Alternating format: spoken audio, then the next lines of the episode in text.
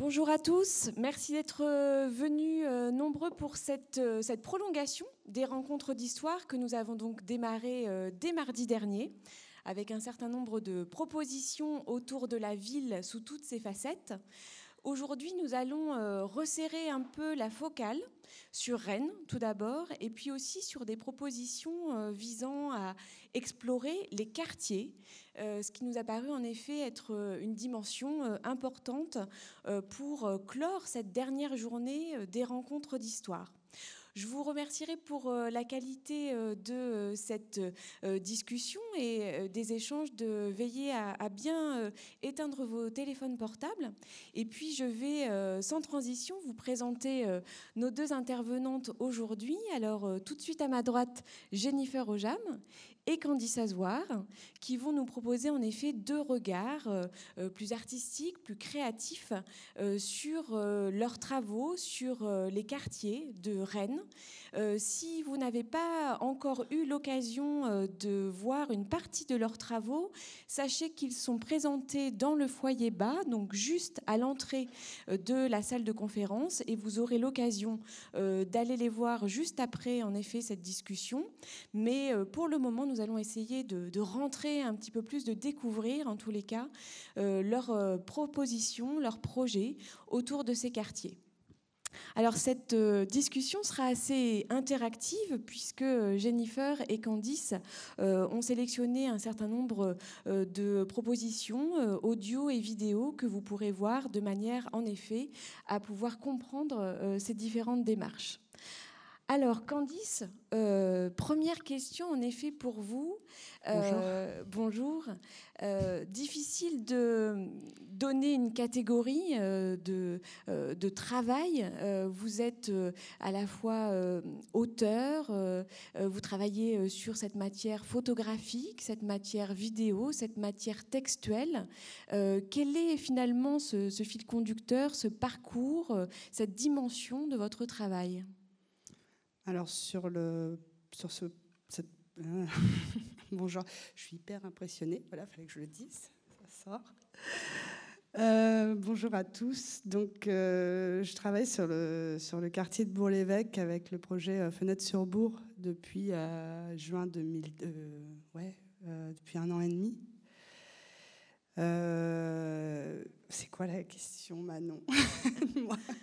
sur, euh, sur votre parcours, sur, euh, on va dire, la manière aussi dont vous, voyez, euh, quelle, quelle facette vous utilisez. Est-ce que vous voyez plutôt, en effet, documentariste, artiste Comment vous, vous voyez, en effet, les choses, vous vous positionnez?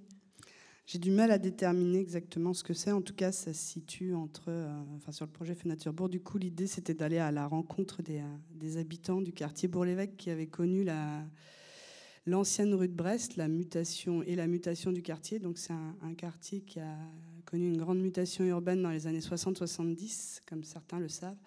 On va regarder des images euh, euh, d'archives. Donc l'idée c'était de collecter ces images d'archives qui existent euh, sur plusieurs endroits. D'abord de la photographie, puisque j'ai une pratique photographique et j'avais envie d'utiliser le médium d'images d'archives pour, pour, je n'irai pas jusqu'à dire inspirer ma photographie, mais en tout cas lui donner un, autre volume.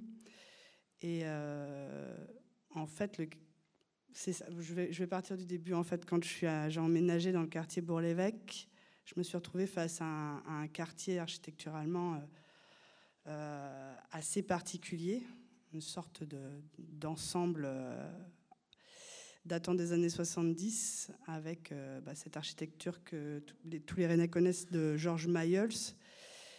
Et euh, je me suis dit, qu'est-ce qu'il y a pu avoir avant, euh, avant bah, ces tours, avant le béton? Qu'est-ce qui s'est passé sur cette terre, à si près du centre-ville? À quoi ça pouvait ressembler? Donc j'ai découvert une véritable mine iconographique, puisque la rue de Brest, pour ceux qui connaissent ou pas, en fait, a un peu à la rue Saint-Georges ou la rue Saint-Mélène. Donc, c'était une rue avec, euh, avec des maisons en pan de bois. Elle faisait 6 mètres de large. Donc, c'était une toute petite rue très commerçante. Et c'était plus du tout, enfin, c'est plus du tout cette rue-là aujourd'hui. Et on a, du coup, on en est loin puisque ça fait 50 ans que ça a muté. Et j'avais envie d'aller à la rencontre des habitants en fait, qui avaient connu euh, cette petite rue, cette vieille rue, avec euh, toute la collecte d'images euh, existantes. Donc des archives, des archives de Rennes, du musée de Bretagne, de la Cinémathèque de Bretagne aussi, et puis de l'inventaire de la région. Pour beaucoup de Rennais, euh, ce quartier est aujourd'hui une identité très forte et tout le monde, je pense, euh, voit euh, le bouleversement architectural que ça a pu être. Pour vous, là, aujourd'hui, dans les années 2010, qu'est-ce qui finalement vous a mené à, vraiment réexplorer une mutation qui s'est finalement réalisée près de 50 ans, il y a près de 50 ans. quel finalement a été ce chemin particulier? Qu'est-ce qui a nécessité ça aujourd'hui? En fait, c'est euh, peut-être la première réalisation d'un parcours pour moi, puisque euh, j'ai commencé par des études de sciences humaines et particulièrement d'ethnologie, d'ethnographie. Du coup, il y avait cette. Euh, après, voilà, je suis rentrée dans la vie active. J'ai pas trop exploré mon, mon, potentiel étude. Et en fait, j'avais envie de faire un terrain. Enfin, j'avais vraiment. Je pense que c'est une chose qui m'avait manqué après mes études que j'ai pas pu faire. Et l'idée, c'était voilà, d'avoir, d'approcher un peu, d'avoir une une technique d'observation participante, d'être dans mon quartier et en même temps de, pouvoir l'observer, d'être à la rencontre des gens. Et, euh, et, puis de travailler avec le médium image. Donc c'était un peu, euh, j'ai un peu encore du mal à créer du discours sur tout ça, mais en fait c'est venu assez naturellement de réunir plusieurs choses que je que j'ai acquises ou que je pratique et de les mettre euh, bah, dans ce dans cette démarche là de plutôt participatif, puisque j'invite aussi les, habitants à, participer. Peut-être on peut regarder un extrait euh, du vieux Bourg-l'Évêque. Pour euh, les gens qui connaissent pas, ça peut. Puis pour ceux qui connaissent, ça rappellera peut-être des souvenirs.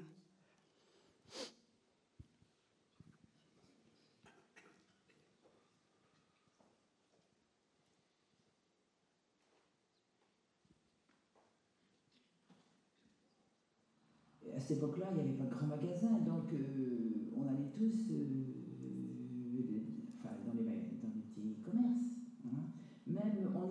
on était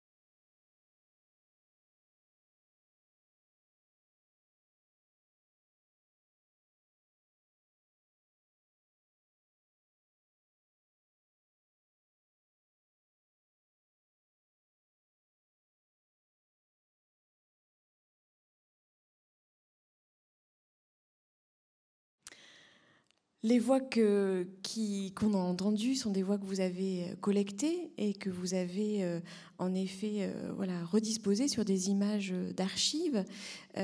du coup, ce rôle de, collecte mémorielle en lien avec l'histoire de l'évolution urbaine, entre enquête, ethnologie, pratique artistique, quelle, quelle forme finalement vous est apparue la plus pertinente dans votre travail euh, entre ces différents croisements et quelle forme vous voulez finalement donner à cette production euh, bah, du coup, là en ce moment, c'est en train de. En ce moment, c'est un, film qui est en construction. Euh, pour l'instant, il y a 20 minutes qui sont présentées au foyer bas. J'avais déjà, enfin, j'ai déjà travaillé sur une forme film en novembre. C'était pas la même, hein, pas tout à fait la même, mais disons que c'est comme si j'étais encore en cours de collecte. J'ai l'impression que j'ai pas encore toute la matière pour euh, pouvoir faire une proposition euh, déterminée. En tout cas, euh, le mettre en film, enfin prendre ses voix. du coup, ce sont des, habitants que j'ai rencontrés tout au long de l'année 2018 et je les ai rencontrés plusieurs fois la plupart du temps. Et puis l'idée, c'était de les, faire venir à l'école Papu, l'ancienne école Papu, dans le quartier Bourg-l'Évêque, qui est une école, du coup, un bâtiment qui n'a pas bougé pendant la mutation et euh, de les faire témoigner euh, dans ce lieu. C'était assez émouvant d'ailleurs parce qu'il y en avait qui étaient allés à l'école là, donc du coup euh, ils se rappelaient de leur rang dans la classe. Et comme ce n'est plus une école, du coup c'était d'assez belles rencontres. Et, l'idée c'est qu'aujourd'hui la forme elle est pas fixe. En fait elle est elle est vraiment en, mouvement, elle est encore en collecte, elle est encore peut-être que ça va s'étendre à d'autres J'aimerais bien étendre au confort moderne. J'aimerais bien aller plus loin. En fait, je suis pas du tout. Euh, j'ai pas envie de dire là, c'est bon, j'ai fait un film de 20 minutes, puis c'est terminé. Euh, la matière, elle est encore en mouvement. Et après, il y a aussi un projet de livre photographique qui est, euh, vraiment en amorce, qui est en tout début de, projet. Mais voilà, pour l'instant, c'est vraiment des projets encore.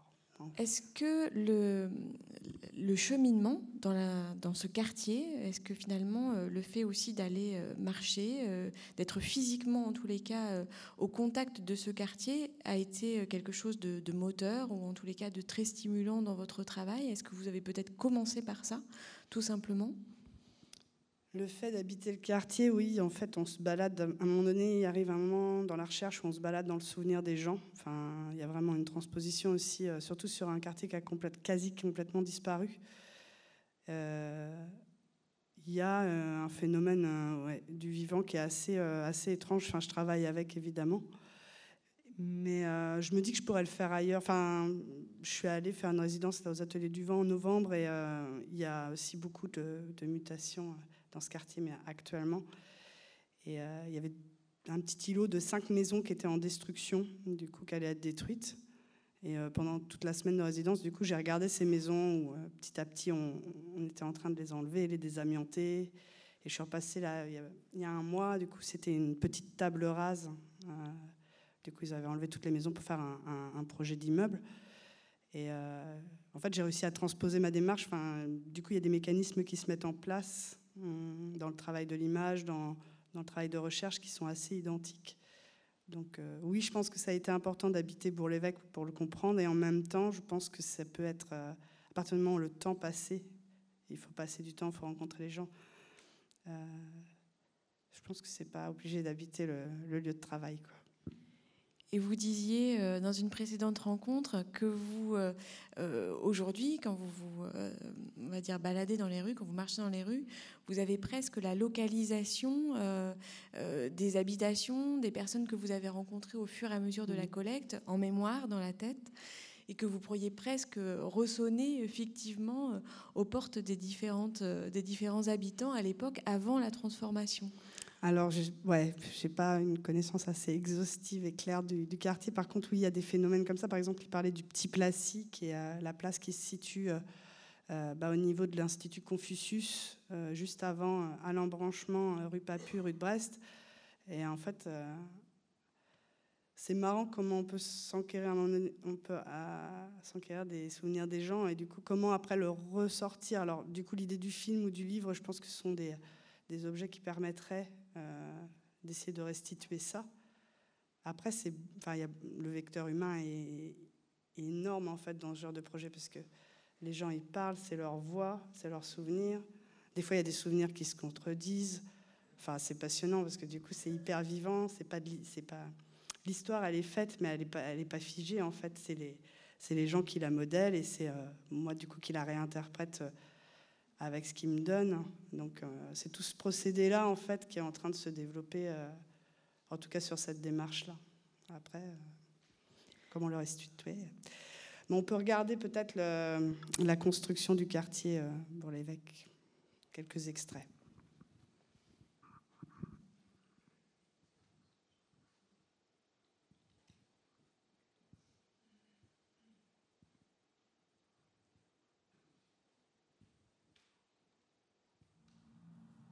Bon, là, M. Gaston de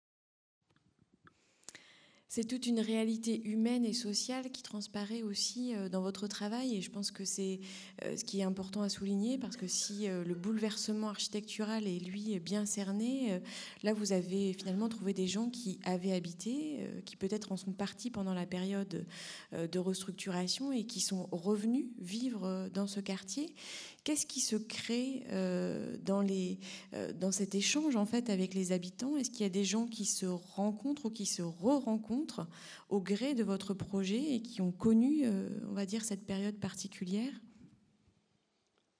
J'ai essentiellement rencontré des gens qui avaient connu la rue de Brest, l'ancienne, la mutation, et qui habitent encore le quartier.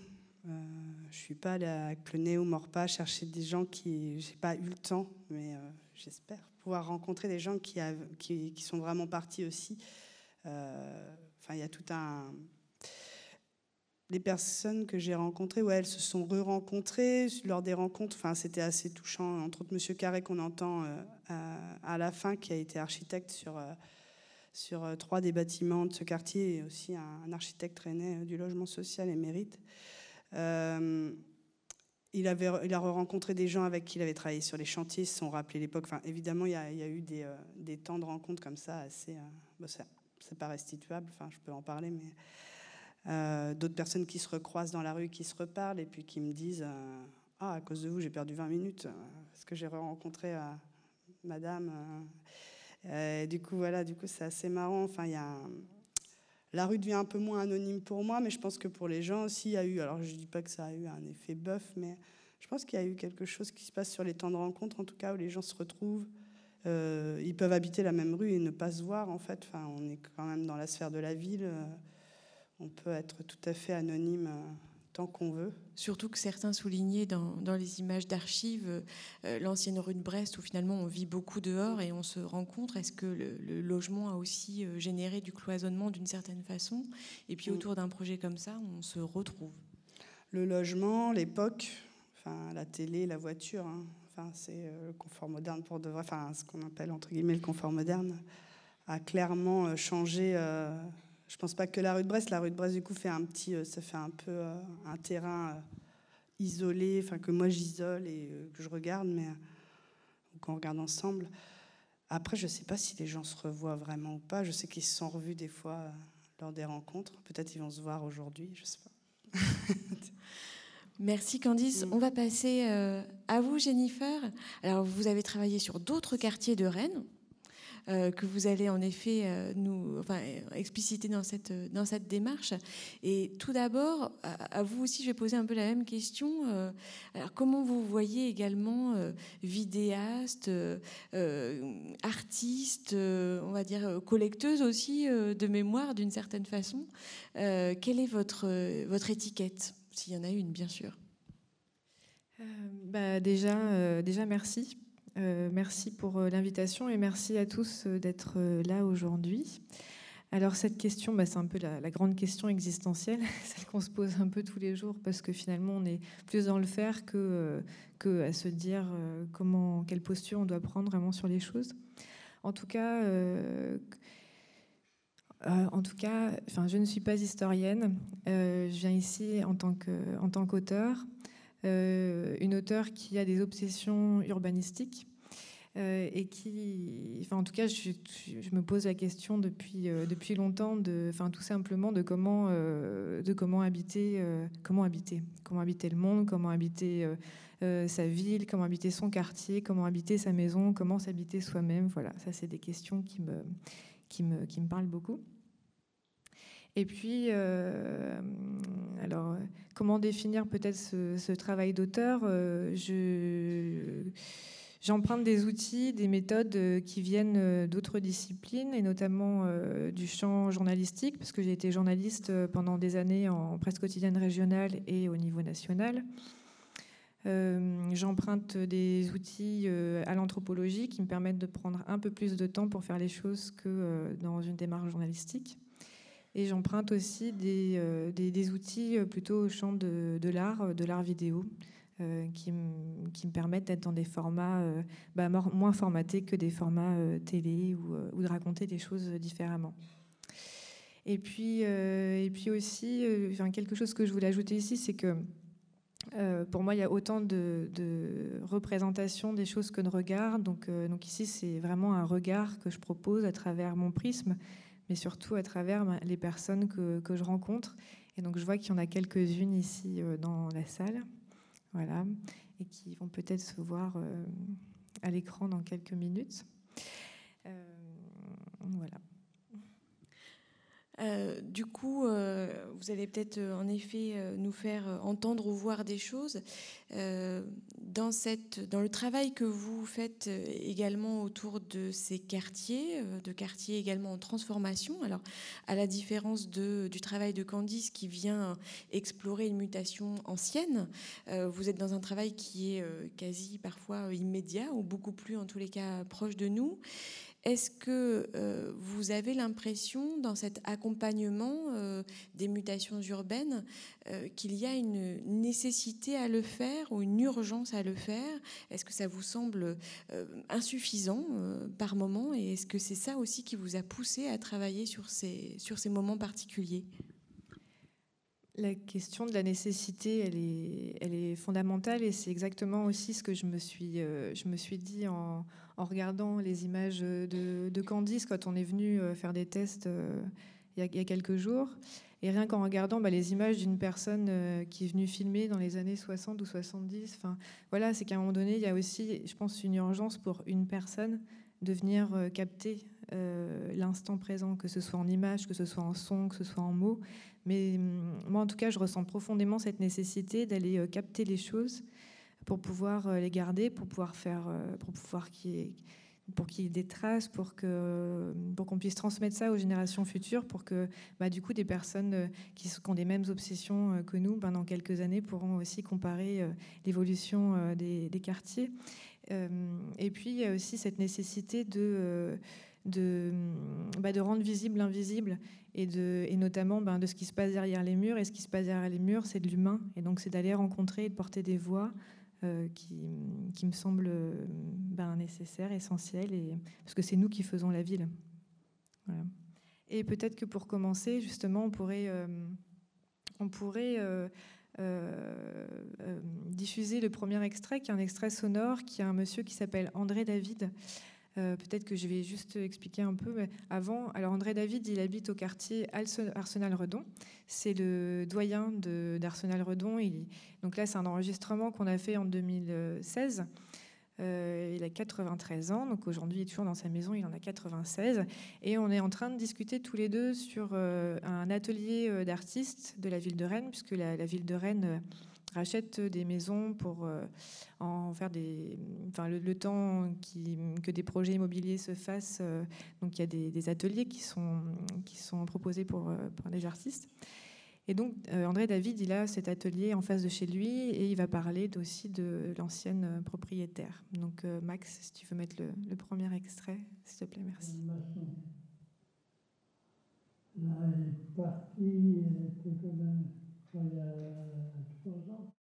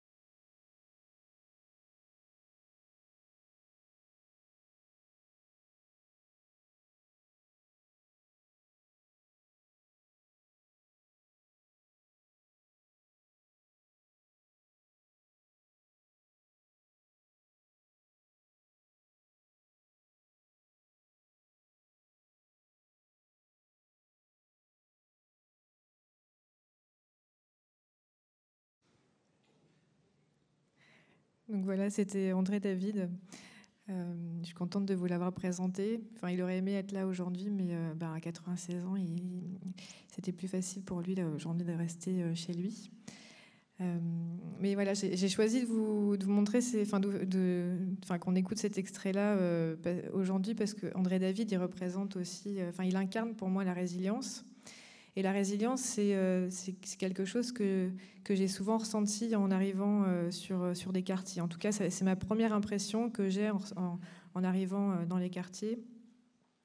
Parce que soit, ben, effectivement, euh, enfin comme le dit André David, on s'en fout, ou alors euh, que mm, bah, on, a l'impression d'être impuissant parce qu'on est tout seul euh, face euh, parfois à des grosses institutions, parce que parfois ben, on, est déjà beaucoup occupé par son travail et par gérer sa famille et ses enfants, et qu'on ne va pas aller se poser forcément des questions de ce qui se passe par-delà sa, fenêtre. Donc ça, c'est mm, la, première chose que je voulais partager avec vous, parce que c'est c'est tout doucement une première question qui a animé euh, mes, recherches euh, à travers les rencontres. C'est finalement la place que euh, les aménageurs, les, urbanistes, les élus laissent aux habitants dans, les villes, dans les projets d'aménagement. Et quand il y a cette place-là qui existe à un moment donné, est-ce que ben, les habitants, les citoyens prennent cette liberté ou cette responsabilité? Euh, est-ce que, du coup, Jennifer, vous pourriez peut-être euh, nous dépeindre un peu les différents quartiers, euh, justement, et, différentes expériences que vous avez pu mener pour bien resituer aussi géographiquement tout ça? Donc là, peut-être qu'aujourd'hui, aujourd'hui, moi j'ai prévu de vous parler de deux quartiers en particulier, deux et demi, donc La Courrouze et Clenay. Et, pour comparer aussi avec Beauchardonnay euh, sur euh, le quartier sur lequel je commence aussi euh, du coup mes recherches. Mais, pour commencer, moi, enfin, moi je suis arrivée à Rennes en 2013 et en 2013 j'ai découvert la Courouse. J'ai découvert la Courouse, j'ai découvert aussi Françoise qui est dans la salle. et, et, quand je suis arrivée à la Courouse, J'avoue que je m'étais encore pas vraiment. Enfin, je, venais de, du journalisme, donc à travailler plutôt sur des sujets euh, très divers. Et, en arrivant ici, je me suis demandé de comment. Euh, en vrai, ça m'a choqué. Je me suis demandé de comment on construisait nos villes euh, aujourd'hui, enfin en 2013. Euh, j'ai été choquée parce que euh, je, me suis rendu compte qu'on était sur euh, des, on pensait pense les projets urbanistiques en moyenne sur 30 ans, mais bon, c'est le, fonctionnement dans lequel on est qui, fait que ça se passe comme ça, que les constructions de ces projets-là se font en moyenne sur 10 ans, ça dépend les tranches, les tranches dans les projets immobiliers, et puis qu'il y a des personnes qui vivent là maintenant dans ces terrains, en chantier, euh, où il n'y a pas de commerce, puisque bah, il n'y a pas forcément de local, ou même quand le, local arrive, ben, on ne sait pas si ça va vraiment être, euh, bon pour le commerce qui s'implante tout de suite. Donc, euh, donc les habitants sont là, sans commerce, sans boulangerie, sans bureau de tabac, sans bus, sans ramassage des poubelles. là, en ce moment, à Beauchardonnay, pour traverser, alors ça dépend de quel côté on part, mais à chaque fois, enfin, on, a, on a les pieds pleins de boue parce que c'est le chantier. Euh, donc voilà, on est quand même dans un, contexte particulier. Et donc, voilà, tout de suite, je, me suis demandé de comment, comment ça se passait. Et il s'est trouvé qu'à ce moment-là, si je suis arrivée à la Courrouze, c'est que euh, Thierry Ménager, qui est le directeur de l'Antipode, m'avait demandé de venir euh, euh, retranscrire, enfin rendre compte d'une résidence qui avait été faite par Christophe Piret, un metteur en scène qui vient du nord de la France et qui lui-même avait été donc en résidence pendant trois ans sur la Courrouze, donc de 2010 à 2013. Et donc il avait été à la rencontre des ouvriers du chantier avec son équipe et notamment à la rencontre aussi euh, euh, des, nouveaux arrivants, des nouveaux habitants de la Courrouze. Et il avait, euh, donc, à travers ces rencontres, donc peut-être que Françoise pourra en témoigner tout à l'heure, mais Euh, donc il allait à la rencontre des personnes et toutes les personnes qui voulaient bien participer racontaient leur propre, leur propre histoire. Et Christophe venait un peu euh, enfin, romancer, enfin, en tout cas universaliser, parce que c'est un peu, enfin, c'est le, principe un peu du travail d'auteur, c'est de partir de l'histoire euh, d'une personne pour, et que cette histoire raconte la grande histoire. donc, donc, voilà, Christophe, c'est aussi du coup sa, démarche. Et donc l'idée des petits rendez-vous qui étaient organisés par notamment par les tombées de la nuit, euh, se faisait euh, dans les appartements. Euh, donc dans l'appartement de Françoise, entre autres, et, et dans la halle de la Courouse. Et en parallèle de ça, enfin en tout cas pour accompagner, il y avait des, personnes qui avaient déjà euh, vécu cette expérience dans le nord de la France, qui étaient devenues comédiennes. Et ces personnes-là sont venues euh, accompagner euh, donc, les personnes participantes de la Courouse dans ce projet. Donc si je vous parle de ça, c'est que j'ai choisi un extrait de la Courouse où où, on a une comédienne qui est du nord de la France. Mais si je l'ai choisie, donc elle, vous allez voir, elle est dans sa caravane, dans la halle de la Cruz. Je l'ai choisie parce que elle, elle parle de. Je l'ai choisie pour le, niveau de lecture que je voulais apporter aussi euh, à l'histoire, parce que c'est ça la différence finalement entre un anthropologue, un journaliste, un historien ou un auteur, c'est que bah, en tant qu'auteur, je choisis euh, de cet extrait-là pour raconter autre chose. Donc euh, peut-être qu'on peut voir Annie.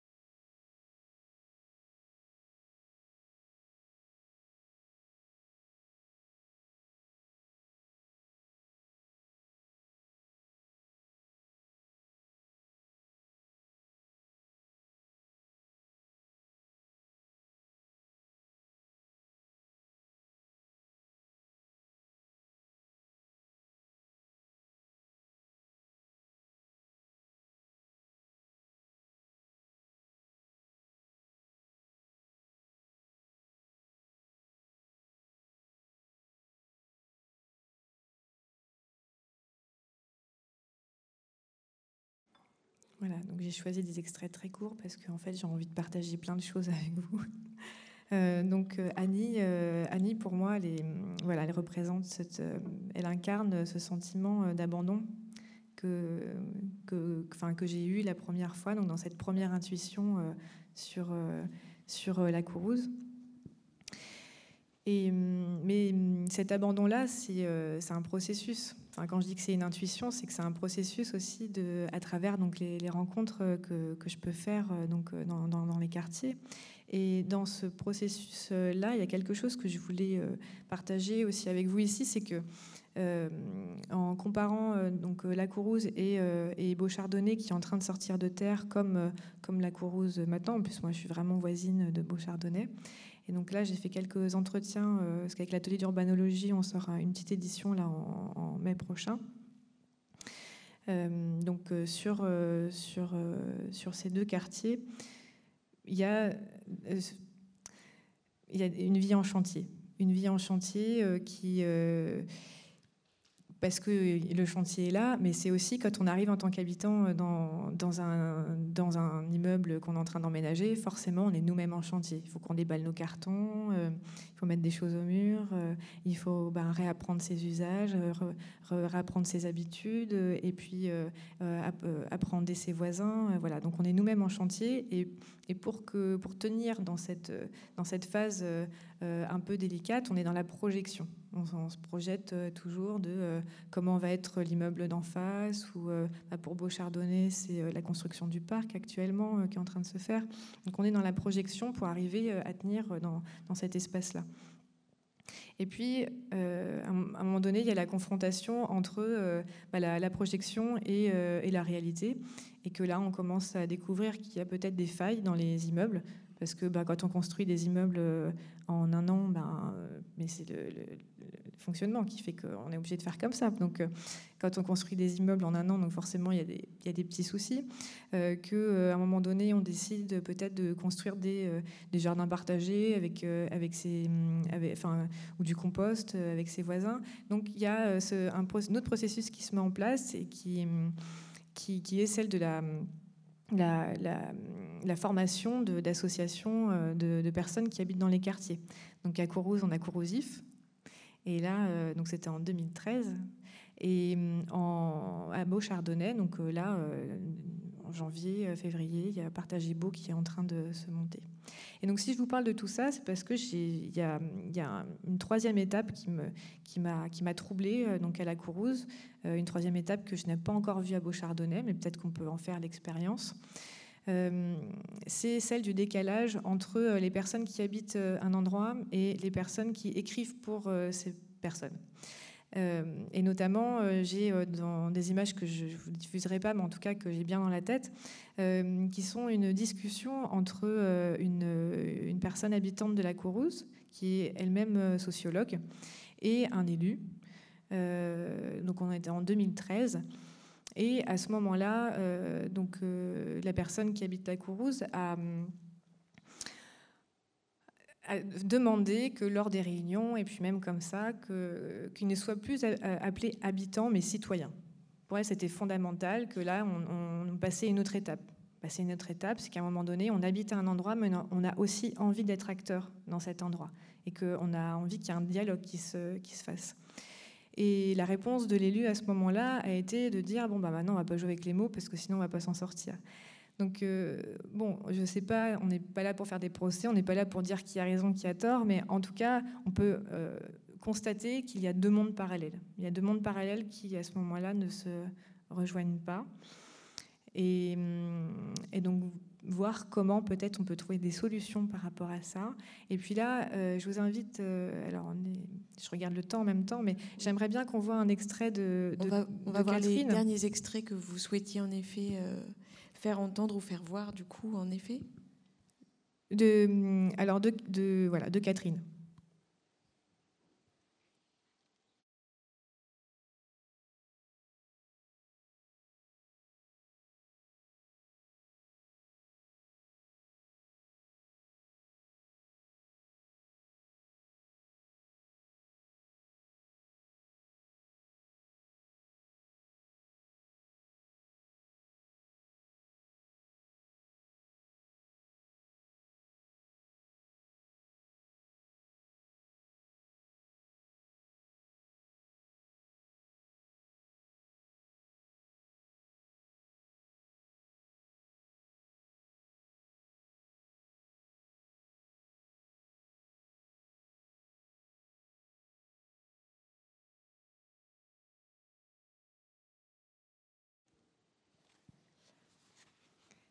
Voilà, donc euh, je vois qu'on manque de temps, donc en fait je vais devoir accélérer. Mais euh, donc euh, Catherine qui raconte son histoire, mais par les mots de Christophe Piret, encore, donc le metteur en scène dont je vous parlais tout à l'heure. et donc je, voudrais quand même enchaîner sur quelque chose qui, parce que c'est Clonet et que c'est une histoire qui est quand même passionnante. et donc en plus il y a Simone qui est dans la salle et que, et que j'embête beaucoup. Euh, alors juste une petite parenthèse, c'est que donc là j'ai montré Catherine, mais il y a aussi Françoise qui est dans la salle que j'embête beaucoup, je lui pose plein de questions. Donc, euh, donc là on n'a pas le temps, je pourrais pas tout montrer. Mais, mais bon, euh, un jour le film sera terminé, je pourrais vous diffuser tout ça. et sinon, bon, bah pour Simone. Donc, je voulais vous parler du Square des Collines. Le Square des Collines, je ne sais pas si vous en avez déjà entendu parler. Donc, on, le Square des Collines, c'est quand même un, exemple de, concertation que je n'ai jamais vu euh, euh, en, Bretagne. Euh, c'est un, exemple de concertation qui s'est fait suite à, la, destruction des cités d'urgence, parce que donc quand il y a eu l'appel de, l'abbé Pierre en 54, donc les cités d'urgence ont été construites à Clenay. Donc il y a eu, je crois, 144 logements de construits, enfin si je me trompe pas, et qui ont quand même duré 23 ans. Donc à un moment donné, c'était quand même insalubre. Donc il fallait réhabiliter ou détruire. Donc on n'était pas sur des tours, on était sur des, des baraquements, on était sur des petites maisons. Donc on n'est pas sur l'image non plus des grands ensembles. Voilà.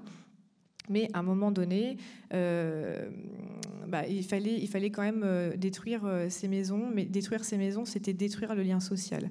Donc là, c'était quand même extrêmement compliqué. Il y a bah, une initiative de plusieurs habitants qui se sont regroupés, dont Simone. Euh, qui ont eu euh, l'opportunité d'aller notamment à Roubaix, à l'Almagar, euh, au moment où il y a eu les premières luttes urbaines qui ont émané d'habitants pour cette, cette question-là, cette question de, de comment garder les cités d'urgence, comment garder le lien entre les personnes. Et une fois que, hum, ben, tout ça été bien euh, imprégné euh, dans, les esprits, euh, il y a des petites graines qui ont commencé à germer en Bretagne et on a eu le premier atelier public d'urbanisme monté par Edmond Hervé à l'époque, puisque c'était son premier mandat en 77. Et progressivement, il y a le Square des Collines qui, a pris forme. Donc le, Square des Collines, c'était donc avec l'atelier public d'urbanisme dans un appartement du Grand Bleu, donc les immeubles qui existent euh, encore, puis aussi euh, dans une, dans une maison euh, du Square des Collines après. On, allait demander on, parce que je vois Simone. et, donc, dans le Grand Bleu, on allait demander aux habitants avec qui ils avaient envie d'habiter. Euh, donc, euh, donc voilà, donc ça c'était euh, assez, incroyable. Notamment, il y avait aussi deux sociologues qui,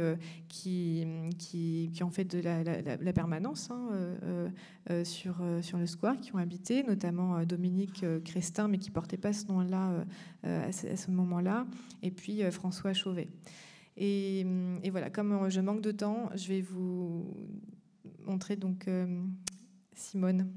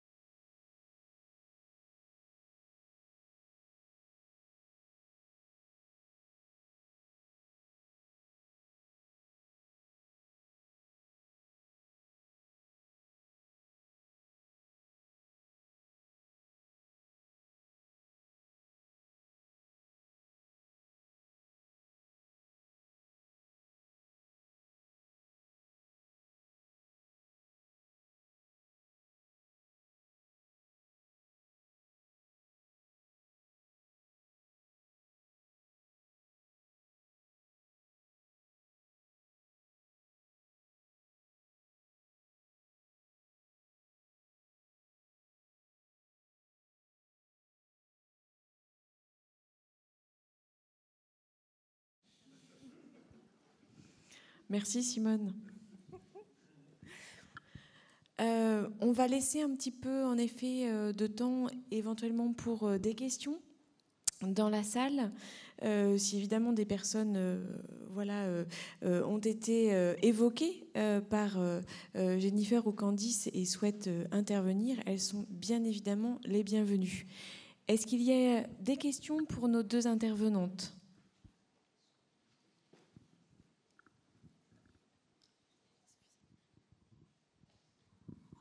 Il n'y a pas eu d'études faites sur le colombier Pas encore. Parce qu'il y avait, il y avait aussi le l'éperon euh, qui a été construit dans ces moments-là aussi. Quoi. Oui. Et les, maintenant, ça prend tournure pour euh, Rennes Centre 6. Je pense que. Ah, je marche. Je marche. Ah Moi, j'aimerais bien continuer ma démarche vers d'autres quartiers qui ont été construits euh, dans les années 60. Euh, je pense entre autres au Colombier, à Morpa et Villejean. Et euh, bon, la zone sud est beaucoup plus large, donc, euh, mais ouais, j'ai pour projet d'aller voir un peu ce qui s'est passé sur les autres quartiers. Entre autres le Colombier, qui a bénéficié aussi d'une architecture très particulière, enfin, qui est encore différente de celle de Bourg-l'Évêque.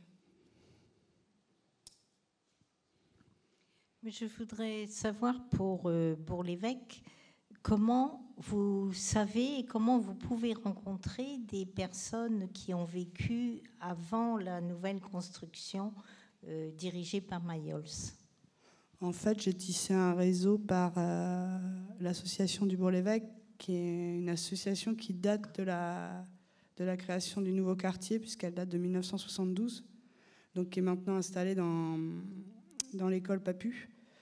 Euh, donc voilà, c'est tout un réseau d'habitants et de. Il y a des, il y a des, cours, il y a, enfin voilà, c'est comme une maison de quartier, je pense. Il y a Monsieur Perrard qui est là dans la salle voilà, ce sont des gens qui m'ont aidé à rencontrer les habitants. J'ai aussi euh, été en contact avec euh, la maison Saint-Cyr, la maison de retraite Saint-Cyr. Du coup, connais aussi beaucoup Yannick Marquet, du qui, qui m'a mis en lien avec beaucoup d'habitants. Et puis, euh, et puis, on est sur. c'est 1970 la mutation, donc il y a encore pas mal de, de, personnes qui ont connu les deux, les deux époques. Elle commence en 1964, la destruction du quartier et le trimaran, le dernier bâtiment, on va dire, du projet initial. il, est fini en 1977. Donc il y a pas mal de gens qui ont vu ça, je pense à Rennes.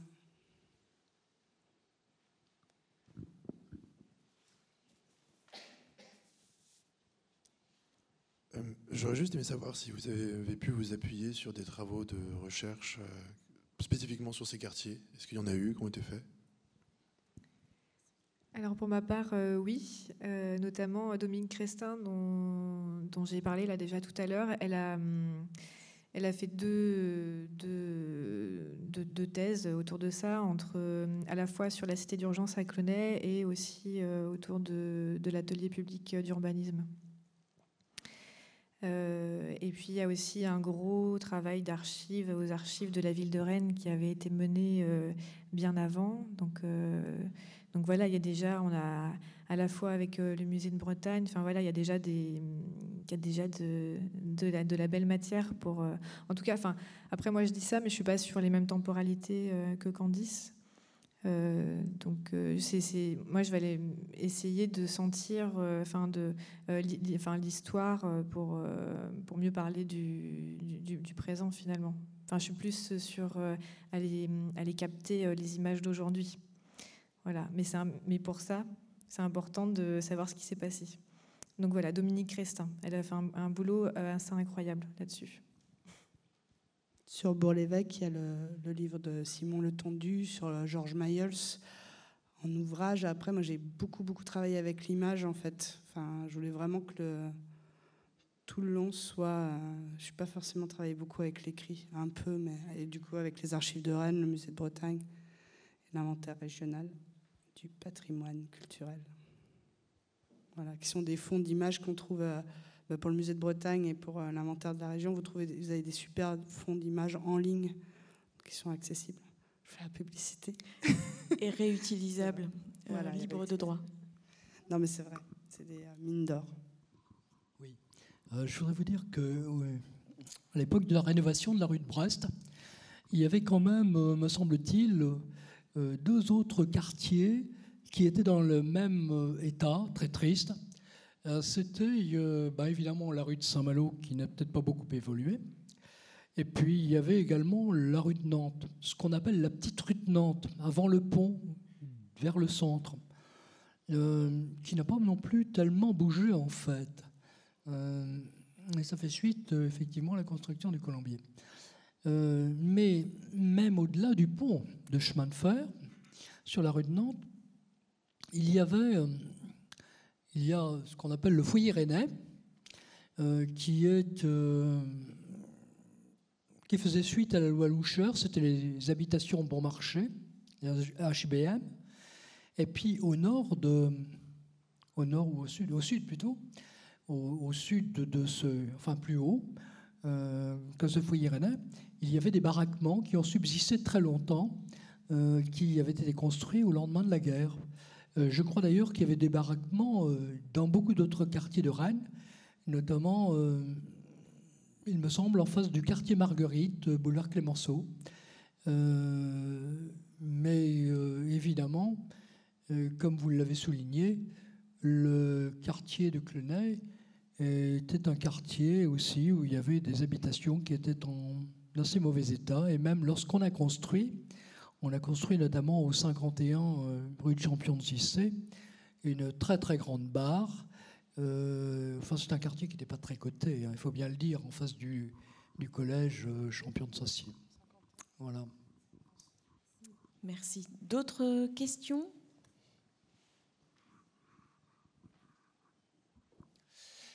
Oui, c'est par rapport à, cette notion de nous. Donc Simone parle d'un nous très fort qui était dans un quartier, comme ça peut être aussi dans le quartier des Castors, quelque chose qui qu'on sent vraiment comme un ciment, un ciment social.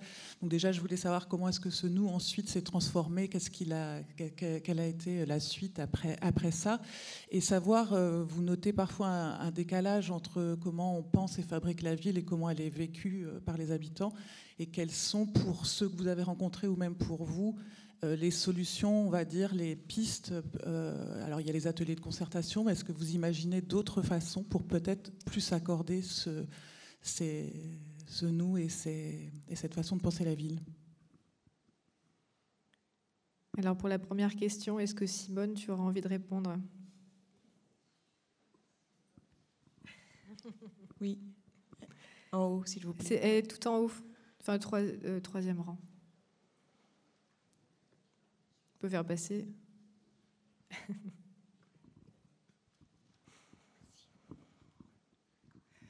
oui, bonjour Jennifer. Euh, ce que je, je crois que vous m'entendez.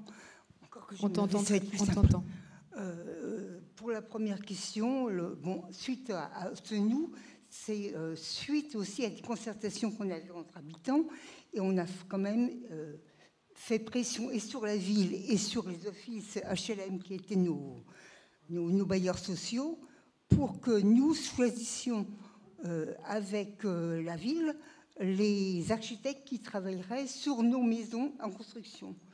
Euh, ça ne s'est pas fait tout seul, ça a mis dix ans. Alors, on a eu le temps de discuter et pour faire cela, on a fait un collectif d'habitants, tout simplement. Alors, c'est évident que maintenant, ça fait 30 ans 30 ans que les, que les collines existent, mais pas seulement les collines, il y a aussi le square. Euh, euh, comment euh, Comment s'appelle Non, non, pas. Le square, le square qui, est, qui est construit aussi avec d'autres habitants de la cité. comment tous ces gens-là, enfin encore que ça a été encore un autre histoire. Saint-Simon, voilà, c'est ça. C'est le square Saint-Simon. C'est pareil, ce sont des habitants de la cité.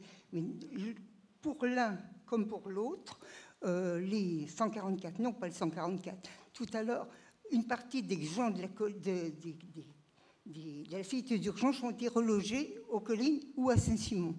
Et c'est vrai que ça a été des bagarres, parce que bien même, avec les offices gestionnaires, euh, on n'était pas toujours d'accord, et loin de là. Dans la mesure, par exemple, euh, une partie des gens qui étaient logés par l'office Aiguillon on n'a plus voulu être, euh, que leur bailleur soit toujours Aiguillon. on a fait une demande, les habitants se sont pris en charge pour faire une demande auprès de l'office euh, qui à l'époque s'appelait euh, Ville de Rennes, qui maintenant s'appelle Archipel, pour ne pas continuer à être comment, logé, que le, bailleur change. Donc c'était aussi une bagarre, si vous voulez, parce que le bailleur, en fin de compte, dans la mesure, le bailleur disait que ce soit Archipel, enfin, Ville de Rennes ou Aiguillon, c'est la même chose. Mais non, c'est pas la même chose. L'un étant un, office public avec des habitants au conseil d'administration, c'est c'est un office euh, qui n'est pas public, qui est privé, si on, peut dire. Donc ça change beaucoup dans la gestion des, et des loyers et de la manière dont les habitants se prennent en charge aussi. Je n'ai pas dit que tout est merveilleux, mais c'est déjà aussi une prise de contact qu'on est toujours, euh, entre guillemets, acteur de nos logements. Ça, je crois que c'est la, seule, je la première question. Je me souviens même plus les secondes, si tant est qu'il y en ait une.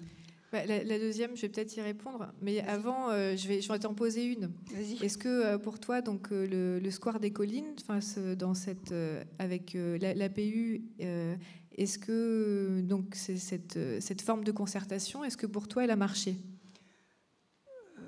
Oui, jusqu'à un certain point, parce qu'en fin de compte, à un moment évidemment, c'est qu'en fin de compte, dans la mesure où il y a eu un début de satisfaction des habitants, dans la mesure où c'est toujours pareil. On a tellement rêvé, et donc c'est la projection dont tu parlais l'autre tout à l'heure, euh, dans la mesure où il y a un début de satisfaction.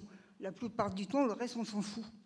Donc il y a un peu près de désagrégation parce que la plupart des gens, quand ils ont été relogés, ils n'ont plus voulu euh, s'occuper ben, de, comme ils étaient euh, aussi acteurs de leur, de leur devenir, s'occuper des voisins ou des autres, ils avaient, ils avaient obtenu ce qu'ils voulaient. Donc il y a eu une désagrégation au fil du temps. Or maintenant, ça n'existe plus, évidemment, et que la solidarité, d'abord, en fin de compte, c'est évident, depuis, ça fait 30 ans, hein. donc depuis ce temps, les, les, les, primo-habitants des collines, il y en a, qu'est-ce qui reste? C'est euh, quoi? Une poignée, peut-être 4-5 personnes, où ils sont morts, ou ils sont partis ailleurs, parce que dans certaines maisons, euh, c'était trop lourd à gérer, à, payer. Et puis, bon, bah, les dents creuses, on a, on, a, on a bouché des dents creuses, c'est tout. Et l'Office n'a pas eu du tout la même notion de, comment de choix des voisins, de, de, je veux dire que dans la mesure où nous, nous étions très, très... Euh, euh, Je veux dire... on voulait avoir des voisins qu'on avait choisis et qui nous choisissent aussi. Donc ça aussi, ça a pris du temps, mais dans la mesure où on se connaissait, puisqu'on sait, bon, mais c'est évident que quand on s'en va 20 ans après, ben, c'est plus les mêmes voisins, et les gens ont changé aussi. Et ce que disait Madame, c'est que dès qu'il y a un début de confort, comme vous dites, télévision euh, ou voiture personnelle, euh, la société change, évidemment, et les solidarités aussi, évidemment. Merci. On va faire la réponse à la deuxième question. Il y avait une dernière question pour le monsieur là-bas et du coup on s'arrêtera là. Bah, euh, merci Simone euh, d'avoir parlé. Et, et, pour répondre euh, à ta question, Fabienne, oui,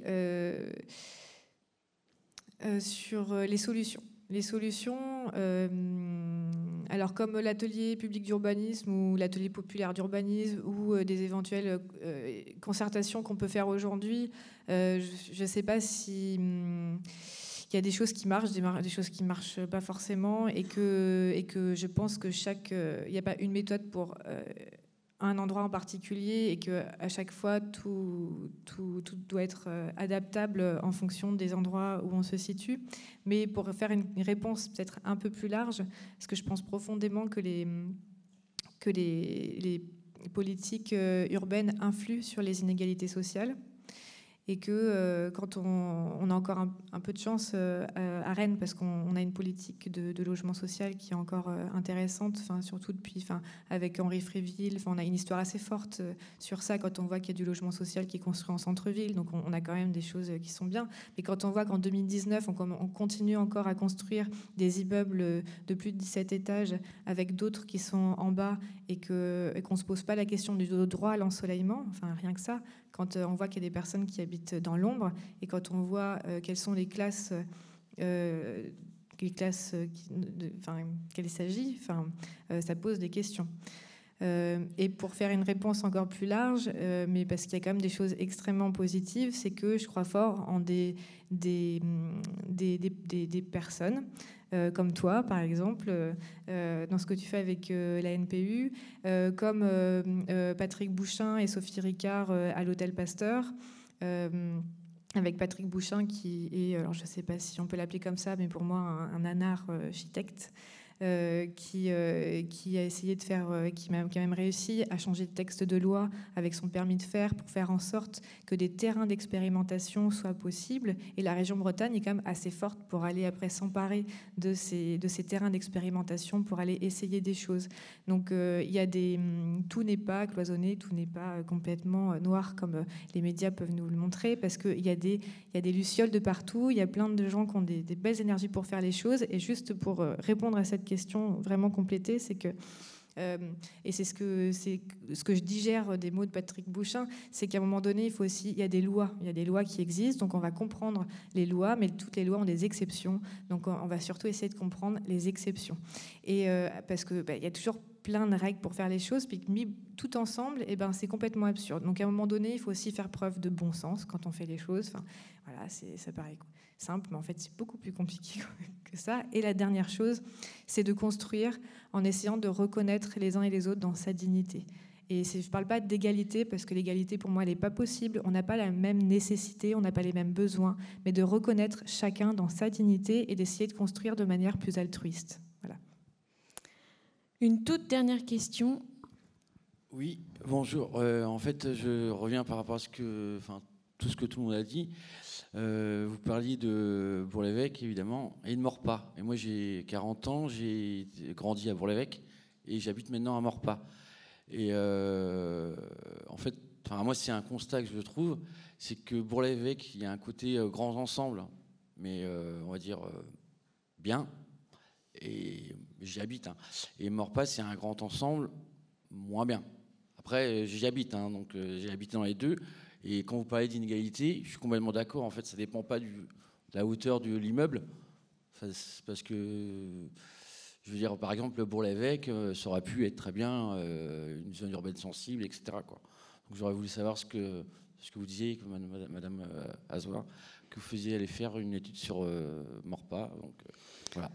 C'était au début de mon questionnement. En fait, je me suis, en fait, quand j'ai commencé à habiter Bourg-l'Évêque, en fait, ce que j'ai apprécié, c'est, c'est les courbes, c'est l'architecture courbe. Et on n'est pas en face de son voisin. Et c'est pas un grand ensemble classique. Et euh, c'était vraiment au tout début de mon questionnement. Et c'est pour ça, voilà, j'ai fait un, premier terrain sur Bourg-l'Évêque. J'ai envie d'aller à la rencontre d'autres quartiers, de voir comment. Euh, comment sont construits euh, les immeubles. J'ai pas envie de statuer en fait. J'ai pas envie d'avoir des, des propos statutaires ou de faire des règles ou de dire des choses maintenant. Mais euh, en effet, ça fait partie de mes questionnements. Et euh, oui, je vais aller. je pense j'ai pris contact avec le cabinet photographique à Morpa, sur, euh, qui est au Gros Chêne. Je pense que je vais aller passer du temps à la rencontre des habitants aussi. Et, voilà, en fait, c'est pour ça que tout à l'heure je disais que c'était encore vraiment moi-même mon projet est en mutation et je suis encore en recherche. Mais en effet, ça fait partie des questionnements. Du coup, c'est intéressant euh, d'avoir habité les deux. Je pense qu'on peut échanger à l'occasion à Morpa. Mm. En tous les cas, c'est une très bonne transition puisque nous enchaînons dans euh, un tout petit peu plus d'un quart d'heure avec un documentaire de Brigitte Chevet sur Morpa. Donc on va faire une petite pause et puis ceux qui souhaitent en effet euh, revenir, vous êtes les bienvenus ici même. Merci beaucoup Candice, merci beaucoup Jennifer pour votre intervention. Merci. Merci à vous. Merci à vous. Je vais juste annoncer. Euh, voilà, et je vous invite donc à aller consulter une partie des travaux euh, de Candice Azor et Jennifer directement dans le foyer bas, où euh, elles vous parleront peut-être beaucoup plus, on va dire, en, en situation proche de leur projet en cours et de leur programmation, en tous les cas culturelle, qu'elles ont bien dans la tête. Merci je voulais juste ajouter qu'il y a une rencontre archive à l'écran euh, avec les archives de Rennes jeudi 28 mars à 18h et que exceptionnellement ce sera à la Maison des sciences de l'homme en Bretagne dans le quartier de Villejean. Euh, voilà, il y a un nouvel amphithéâtre à la Maison des sciences de l'homme.